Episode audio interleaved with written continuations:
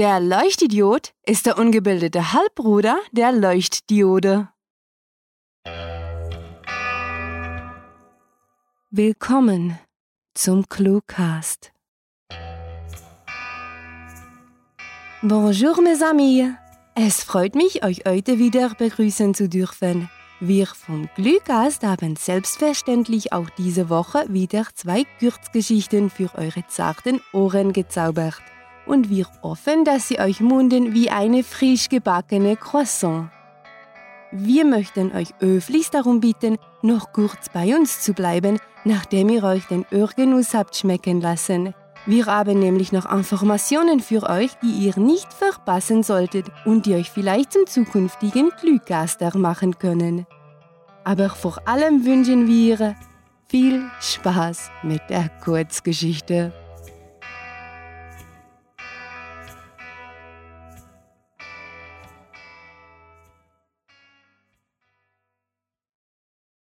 Elektroman und die Lampenräuber. Der Abend war längst über Goddam City hereingedämmert, und die viel zu spärlich aufgestellten und schwachen Straßenlaternen tauchten alles in ein Zwielicht, als Mr. Davenport mit seinem Gehstock über die knarrenden Dielen aus dem Hinterzimmer in den Verkaufsraum des Lampengeschäfts humpelte.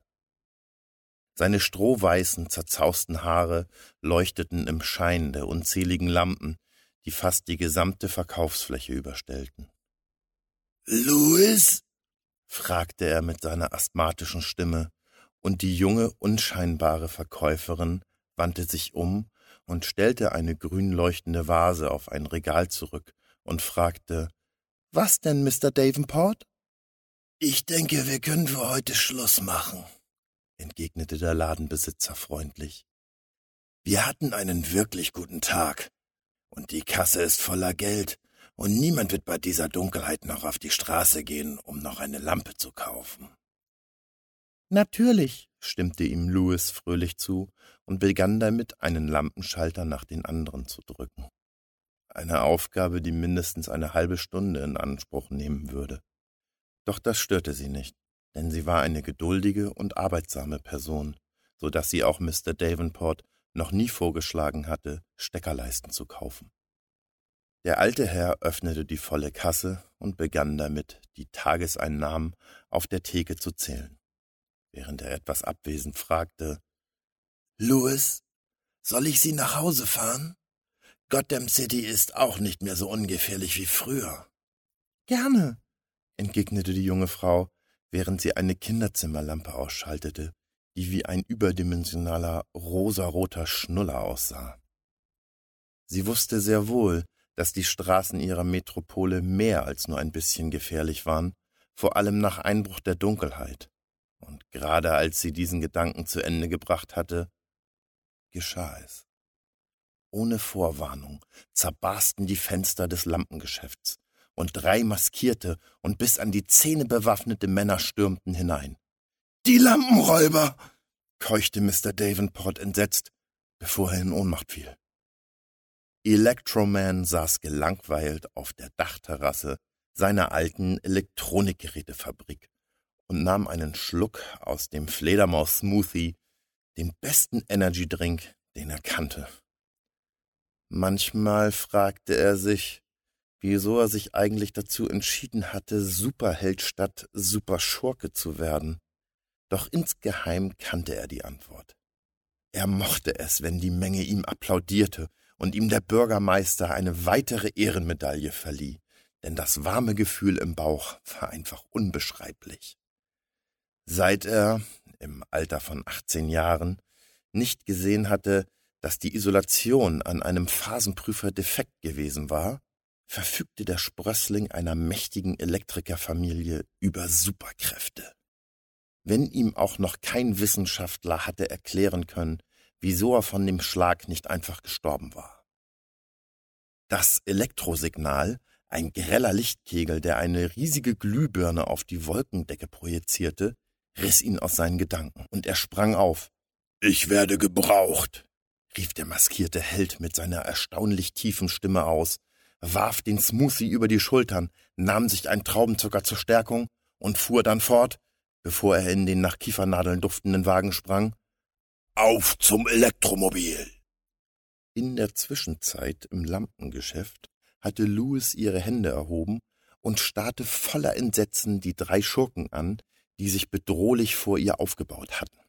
Auch wenn sie unter der Maske keine Gesichtszüge ausmachen konnte, so war doch das hämische Grinsen der Bösewichte zu erkennen.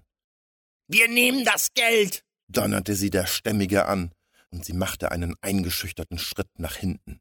Und die Lampen, lispelte der Kleine, während er damit begann, das Bargeld in einen Dollarbeutel zu stopfen.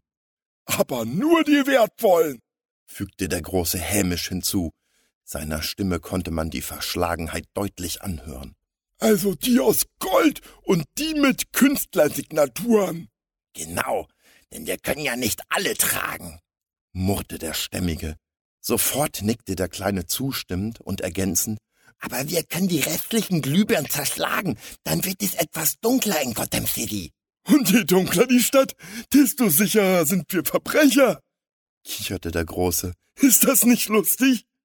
Nicht wirklich, stammelte Louis, während der Stämmige sie mit einer Maschinenpistole in Schach hielt und die beiden anderen damit begannen, die wertvollen Lampen in einen Lampensack zu packen.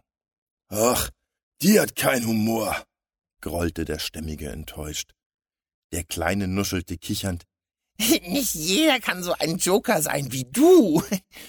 Dafür werdet ihr aber in unserer Stadt nie mehr Lampen verkaufen, verstanden? raunte der stämmige Louis an.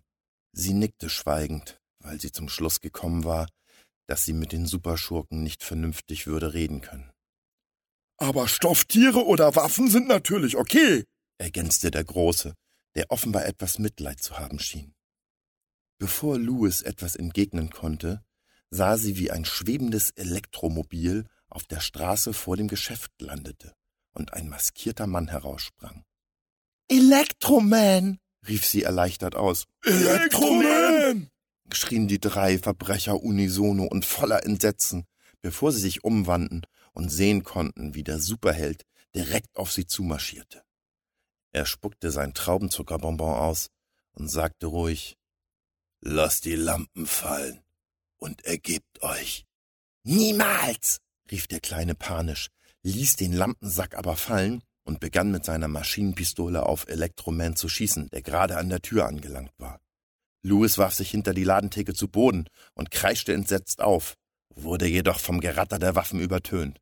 Doch die Kugeln trafen Elektroman nicht, sondern machten kurz vor seinem Körper in der Luft kehrt und prasselten zurück in das Lampenfachgeschäft.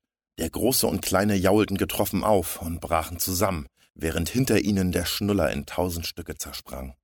Verflucht!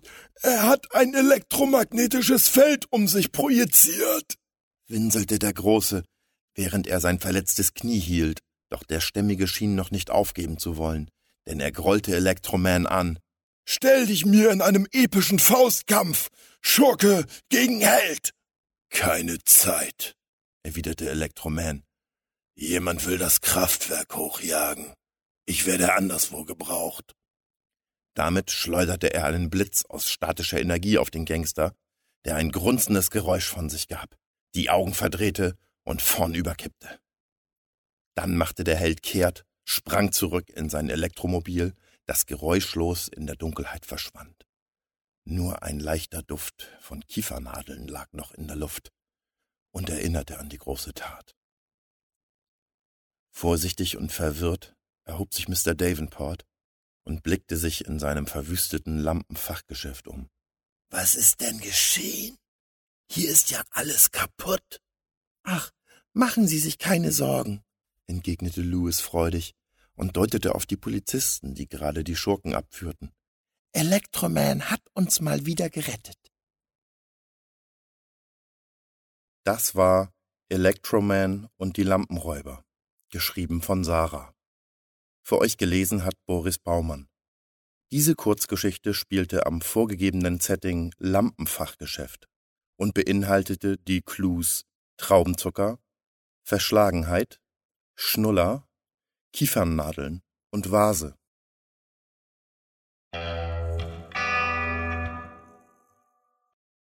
Salut, c'est moi, Raël. Schon faszinierend, welchen Blödsinn man anstellen kann, wenn man in der Schule jahrelang mit Französisch gefoltert worden ist. Aber jetzt reicht es auch und ich höre besser damit auf, bevor sich unsere frankophonen Freunde augenrollend ihre blutenden Ohren zuhalten. So, gibt es denn jemanden in der Klasse, der nicht weiß, was Clue-Writing ist? Ja? Du da hinten? Lass mich raten, du hast bei der vorherigen Lektion nicht aufgepasst. Also gut, ich erkläre es nochmal, aber wehe du kritzelst wieder nur rum. Clue Writing ist ein Literaturprojekt, das das Internet unsicher macht. Die beiden Autorinnen verfassen zwei Kurzgeschichten pro Woche, die entweder einen vorgegebenen Titel tragen oder die nach genauso vorgegebenen Stichworten geschrieben werden. Dabei sind nunmehr 300 Geschichten aus allen möglichen Genres entstanden, die immer, überall und selbstverständlich auch kostenlos abgerufen werden können. Clue Writing ist Literatur in kleinen Happen und vertreibt die Langeweile aus jeder noch so öden Wartepause. Wir hamstern das Projekt jedoch nicht bloß für uns selbst, sondern teilen es gerne mit der ganzen Klasse. Wer bei Clue Writing mitmachen möchte, ist herzlichst eingeladen, als Gastautor, Cluegeber, Interviewpartner oder Sprecher aufzutreten. Man muss nur die Hand heben und sich melden. Und für alle, die dem Schreiben nicht abgeneigt sind, findet noch bis Ende Sommer ein Literaturwettbewerb statt. Verfasst eine Kurzgeschichte mit dem Titel Kurz und werdet in einer E-Book-Anthologie veröffentlicht. Für die Klassenbesten gibt es im Übrigen eine ganz besondere Auszeichnung, denn die drei herausragendsten Einsendungen werden von den fantastischen Cluecast-Sprechern eingelesen und verpodcastet. Wer nun freiwillig an dieser außerschulischen Aktivität teilnehmen möchte, findet alle weiteren Informationen dazu auf cluewriting.de. Jetzt, wo das geklärt ist, wollen wir noch ein wenig von den Austauschschülern erzählen, die euch das Lesen abnehmen und euch Literatur für die Ohren schenken. Sie sind von einer nicht ganz so weit entfernten Seite namens Hörtalk angereist und bringen als Gastgeschenk ihre Stimme, viel Enthusiasmus und Hörgenuss mit. Wir bedanken uns herzlichst für den kulturellen Austausch und wünschen uns, dass die ganze Klasse sich große Mühe geben wird, mehr über die Austauschschüler und ihre Herkunft zu erfahren. Besucht diese Helden des Cluecast auch auf ihren Seiten und vergesst nicht, dem Echo ihrer Stimmen zu folgen. Und habt ihr artig zugehört oder muss sich die Lehrerschaft etwas schämen? Nun gut, man sagt ja, der Erfolg der Schüler würde am Einsatz der Lehrer liegen. Also sollten wir unseren Teil tun und euch Material für den Spickzettel geben. Auf cluewriting.de findet ihr viele Informationen, die euch die Gunst eurer Lehrer sichern werden. Nicht nur, dass ihr alles über den Lehrkörper und die Schulleitung erfahrt, nein, auch die Daten der nächsten Prüfungen in Literatur werden dort verraten.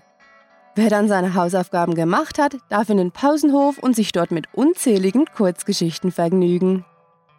Und ganz egal, in welchem Klassenzimmer ihr uns gerade zuhört, sicherlich habt ihr schon diesen Knopf entdeckt, auf dem Abonnieren, Subscribe oder ein ähnliches Synonym steht. Ihr ahnt vermutlich bereits, was jetzt eure Aufgabe ist. Wir sind übrigens so hoch edukativ, dass wir euch auch in der Pause nicht in Ruhe lassen, wenn ihr euch in den sozialen Medien bewegt. Denn wir sind auch auf Facebook, Twitter, Google Instagram und an vielen weiteren Orten zu finden. Also, schleimt euch vor der Prüfung ordentlich bei uns ein, indem ihr liked, teilt und postet, was das Zeug hält. So, für heute ist Schulschluss. Seid vorsichtig auf dem Heimweg und habt viel Spaß. Mit fantastiliardischem Dank fürs Zuhören und den besten Wünschen. Eure Cluecaster.